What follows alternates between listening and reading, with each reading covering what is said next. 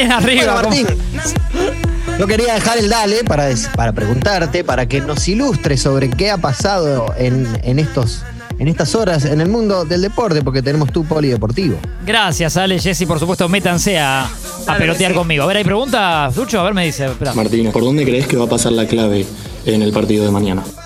Perfecto, la Ah. clave es, pasa que es larga, es Fiverr Corp y ahí anota 010 30 69, es bueno, y después es un número más largo, pero es- esa es la clave. F, F más. Eh, claro, Ale. Pues sí. no me entra. Eh, la F es mayúscula, pero después es, Ahí está. se la mandamos sino por mail después, pero buena pregunta, viejo, eh, gracias, esa es la clave. Martín, una, bueno, de, de lo puramente futbolístico. Sí. Eh, ha probado el entrenador con, con línea de. eh, con el 4-3-3, con línea de 5, un esquema que ustedes conocen. Digo, puede ser una alternativa pensando en encontrar una solución para lo que viene, ese esquema que ustedes han utilizado y que en algunos casos le, le ha traído muy buenos resultados. No, lo último que vamos a hacer es usar ese esquema, así que nos vamos a limitar. Pero el- Sí, Jessy. larguísima esa pregunta, larguísima. No sé cómo hiciste para acordártela. Un poco me acuerdo, ¿viste? Eh, pero sí, eh, me, dejó, me dejó cansado. Por eso, por eso preferí contestar con no. Eh, y después viene siempre como, como le decía a tu compañero, ¿no? Como le decía a tu compañero, eh, lo mismo de antes. Ah. Ahí está entonces sí. No, hay más, no, ahí está. Era mucho, era mucho. está. Eh, bueno, antes hablamos de, Lo nombramos al chiquitín, a, a Jefferson Soteldo, el 10 del Santos, un crack de 1.58. Hay una nota que saca, por ejemplo, La Nación con. que dice un crack de 1.58 con la 10 de Pelé y la devoción hacia Messi. Mirá Soteldo, eh, este venezolano que se hizo figura del Santos, que se parece a Pablo Mármol. Esto es lo que contábamos antes, mucho meme. Y que mañana, eh, Ale Jesse, en una final que no tiene. Acá en Argentina, eh, decime quién sabe o quién se acuerda que mañana hay una final de Copa Libertadores. Nadie. No, y Absolutamente nadie. de- podría haber sido River Boca otra vez, entonces eh, no, no sé a quién, a- a- al hincha de cuál de los dos le duele más. Eh, Por las formas entiendo que al de Boca, ¿no? Por cómo se fue. Sí, ¿no? Sí. Por ahí el de River estuvo en un momento. Claro, claro. Vio. Eh, pero sí, sí, sí, que quedó como esa imagen de medio de lo de River heroico y lo de Boca con falta de actitud. Ex- eh, quedó medio eso, ¿no? En el aire de un día después del otro, aparte. Justo jugaron Boca después que River. Eh, Sí. Así que. Pincho, Sí, Jessy. una pregunta que me quedó de antes. ¿Por qué se hace tanta referencia a la altura de Soteldo si los jugadores de fútbol por lo general son pequeñitos? No, pero este es muy pequeñito, Jessy. Este, pero sí, es muy frasquito. todos. Es verdad que no es NBA, pero. Claro, Messi cuánto mide. Maradona cuánto medía. Eh, 1.68 No, no, no, pero- Leo, ¿no? Me parece. Sí, 10 más que Soteldo. Está todo. ponele. Claro, pasa- Ah, está todo medio ahí, no es que son, sí, no es que son jugadores de Ah, pero- básquet y es chiquitito. Araña el metro sesenta, Soteldo. claro, es muy mini. Es, Es muy eh, bien, ¿eh? Con una pelota número 3 sería el mejor jugador de la historia. Basta, basta de señalar su altura. Ah, bueno. Eh, Yo tampoco. sea, yo, yo tampoco. Yo tengo la misma altura que Messi y Maradona, ¿no? No, eh, no, no, no soy un tipo alto, así que. Lindo para ponerlo en la bio. Así chiquitito. podés- podés- Claro. Totalmente, podés, eh, pueden jactarse, jactarse de eso. Chiquitito pero cumplidor. Pero cumplidor, sí. Claro que sí. Decía que mañana, entonces, en el Estadio Maracaná, en el mítico Maracaná, dos equipos de Brasil, eh, locales totalmente, eh, Palmeiras, Santos, Santos y Palmeiras. Eh, ahora repasamos toda una terna de jueces argentinos, ¿eh? Un orgullo, de alguna manera, nos metemos en la final como podemos, no con Boca y River, pero con Pato Lustó, con Patricio Lustó y compañía. Sucho me dice, ¿qué decís, Tincho? Y bueno, si los árbitros son como ocho argentinos, eh, entre el bar y todo, es un equipo entero. Eh, entre Palmeiras y Santos, eh, Wilson Seneme, que es el que está a cargo de las designaciones arbitrales para la Conmebol, eh, eligió de 45 años a Patricio Lustó, como decíamos, considerado uno de los mejores árbitros de la Argentina. Lo van a acompañar Ezequiel, Ezequiel Bairoski, asistente Sí. 1, y Darío Bonfá. eh, asistente número 2, Darío Herrera será la cuarta autoridad, barra cuarto árbitro, y después encima tenés el VAR, que va a estar a cargo, entre otros, de Mauro Vigliano, también de 45 años, y lo van a acompañar Juan Pablo Velati y Fernando Rapalini. ¿eh? Eh, así que excelente, de ocho árbitros, siete argentinos, porque también está el colombiano John Ospina, que será parte del VAR.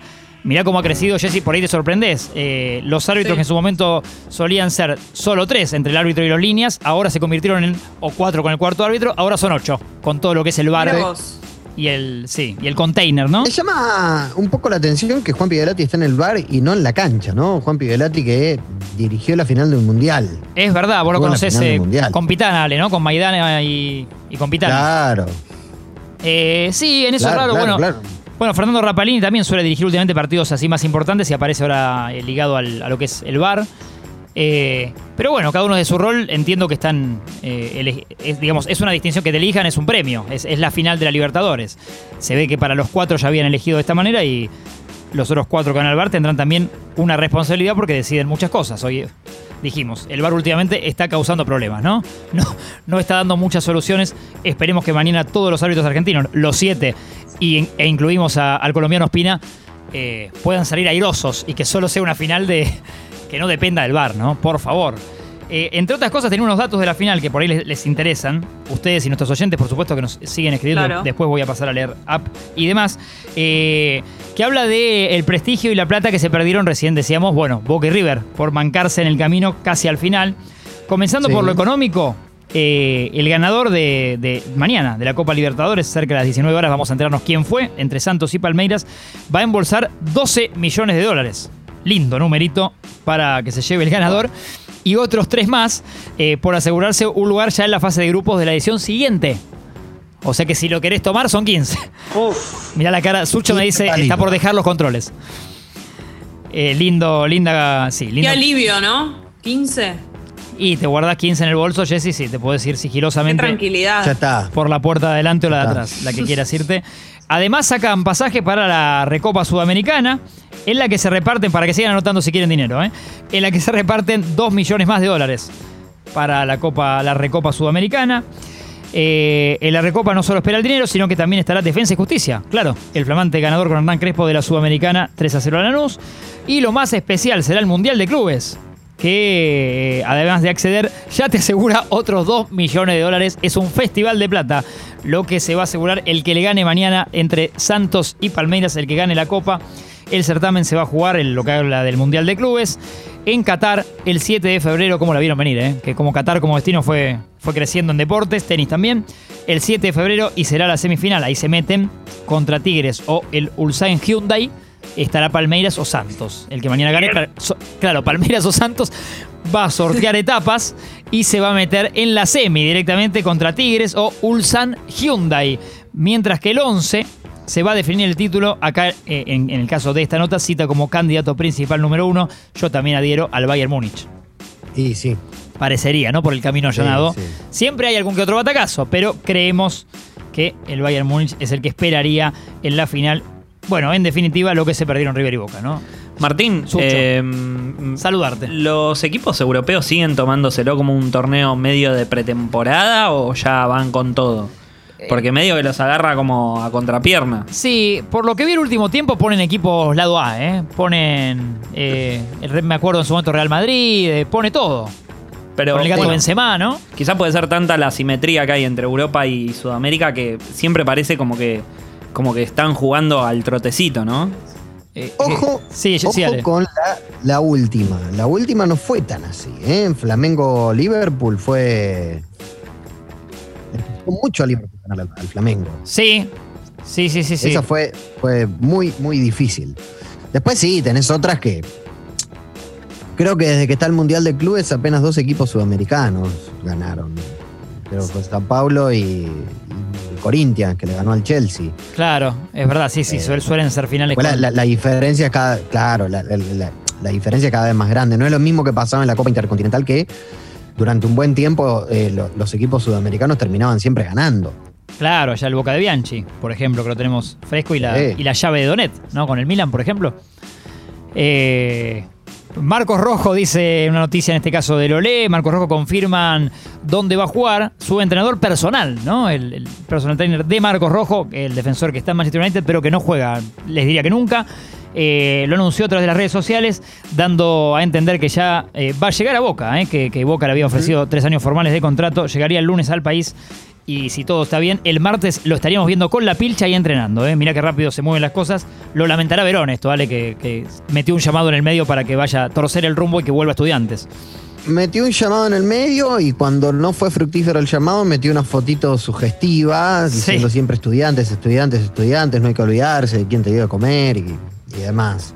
Eh, es medio raro, ¿no? También, digo, Rojo volvió estudiante. De no haber mediado la pandemia y la suspensión del, del fútbol, seguramente hubiese seguido, pero te viene a buscar Boca o River. ¿Qué vas a hacer? Sí, sí, sí, sí. Pincho, Jessy. ¿Marcos Rojo es el de la tostada, el de la foto de la tostada quemada? Sí. Es, es correcto. Sí, o la Rabona en el Mundial, bueno, lo recordarás por distintas cosas. O un gol muy importante con Nigeria también. Sí, Este es mi recuerdo, este es mi recuerdo con él. tu recuerdo, con Ricky Martin y, y ella, ¿no? Y- la- sí. Eh, Martín, yo sigo Zambao. creyendo que justo lo que Boca tiene, lo más consolidado que tiene son los centrales y que no sé si Rojo a la edad que tiene está para jugar de lateral. Eh, es complejo. Sí, Rojo se ha adaptado últimamente ha pasado a central, te puede ofrecer esa doble. Lo que le gusta al a los técnicos es medio un arma de doble filo, no sé qué opinarle también, que son los jugadores polifuncionales que están de moda, ¿viste? Que me juega de lateral, me juega de central. Bueno, si no lo termina haciendo tan bien, no te sirve de nada. En Boca, por ejemplo, no les ha funcionado Jara. En esa condición de que podía ocupar cuatro puestos, sí, suena buenísimo. Pero si después no te conforma en ninguno o en uno puntual, no sirvió. Aparte debe ser un jugador caro. Sí. Eh, sí, el último tiempo de Rojo no es bueno, obviamente. Claro, El- que el- estuvo un año y medio parado. En estudiantes, lo que decía Ale, pasó, termina jugando un partido. Entre lesiones, pandemia, bueno, eh, todo el préstamo y, y todo el bolón que tuvieron que armar, la, la ingeniería para traerlo y la alegría de él por la pertenencia al club y todo eso que sigue genuino, pero jugó un partido y pobre y fuera de ritmo, porque todavía no estaba y perdió. Eh, es complejo y también muestra para mí a favor del nivel alto que tiene el fútbol argentino. Porque cuando vienen jugadores de afuera no es, tan, no es tan fácil. No es que viene cualquiera argentino que estuvo 15 años en Europa, viene y hace tres goles. Le cuesta ya sea al defensor cerrar porque el delantero es muy rápido, al volante marcar porque en el medio vuela la pelota. Eh, creo Es que hemos muy- subido la vara, ¿no? Es, es muy larga la lista de los que quizás uno. No quiero tampoco ser eh, adivinar, ¿no? Pero los que por ahí subestimaron a la liga local. Eh, Pensaron, sí, claro, que, con- que chapeaban por ahí, ¿no? Eh, larguísima, jugadores consagradísimos que fueron, jugaron mundiales y fueron figuras. digo, no sé, el caso de Saviola, por ejemplo, cuando volvió a River, que le costó muchísimo, que no, no tuvo el nivel que se esperaba, por ejemplo. Sí, sí, sí, es cierto. Son, son casos que eh, cuesta, porque vienen con todo el. Por ahí después lo mantuvo un poco Maxi Rodríguez, digo, pero son, es verdad, son más contados los que sí, los que pudieron eh, casi que al toque llegar y, mostrar la diferencia técnica o los años de Europa que los que les ha costado. Eh, Sí. Después eh, un artículo de La Nación con, con Ezequiel Matías Esqueloto, el galgo Esqueloto, desconocido para muchos, toda una carrera afuera. eh, y llega a Racing, nacido en Capital, infantiles en Vélez, lo había fichado Banfield mientras jugaba un Intercountry, mirá vos, en Ezeiza. Llegó hasta la reserva y tuvo participaciones hasta la sub-20 argentina con el Checho Batista, eh, jugando de volante por derecha. En ese caso es bastante polifuncional, equipos y nunca debutó en el fútbol argentino. 2008 se había ido a Italia, eh, el Atalanta, y después empezó a, un poco de tipo trotamundo, ¿no? A hacer su carrera por varios lados y consolidarse, en definitiva, 12 años en Europa. Ahora tiene 31 y su gran sueño es jugar en Racing. Así que ya lo dijo y estará eh, a disposición de Juan Antonio Pizzi. Pizzi dijo, son muchas sensaciones las que me están pasando por la cabeza. Sería mi debut, eh, perdón, dijo él, ¿no? De- de- del equipo de Pizzi. Sería mi debut en el fútbol argentino. Estoy muy contento, todavía faltan detalles y tendré que ir a hacer la revisión médica. Bueno, en este caso no, no, el textual no aporta tanto, pero bienvenido Ezequiel Matías Esqueloto, alias Galgo, a, a, a Racing en el fútbol argentino. No sé, Ale, si lo tenés visto. Lo he visto algún que otro partido. Eh, ¿Sabes a quién me hace recordar? A Jonás Gutiérrez. Claro, hay- dicen, Sí, ¿no? sí, sí, sí, es verdad. Hay un parecido eh, incluso en, el- en lo físico y al correr, Sí. en el tranco. Es porque corre rápido, Galgo, ¿no? Sí, Jessy, corren, sí, el tranco, ¿no? Como que Bien. hacen la banda. Eh, Después hay un artículo lindo, Jessy, familiar, la foto del handball, eh, y habla de los Simonet, talentosísimos hermanos del handball y de la selección de los gladiadores que hicieron un impecable Mundial de Egipto y por un gol no se les dio con Qatar. Iba a ser histórico porque pasaban a cuartos de final. Y dice La Nación, juntos por última vez en un Mundial, el abrazo de los Simonet, sinónimo de handball argentino. Eh, así que ahí están los tres. eh, después te mando la foto, Jessy, si querés, para que La encuadres en familia casa. unida. Diego, Sebastián y Pablo, el handball a través de la familia Simonet en la selección argentina. Bueno, mucho talento junto y tendrán revancha. Hay que ver si, si. Bueno, en los Juegos Olímpicos de Tokio, si todo está ok y si el artículo que comentamos la otra vez, medio amenazante de que se podían suspender, si, si sigue. Si no se suspenden y se juegan este año finalmente, bueno, los Simonet podrán estar ahí y defender el, sueño argentino. Si quieren, redondeamos Polideportivo acá para no extendernos tanto. Si después surge alguna novedad del día o del fin de semana, lo, lo podemos retomar.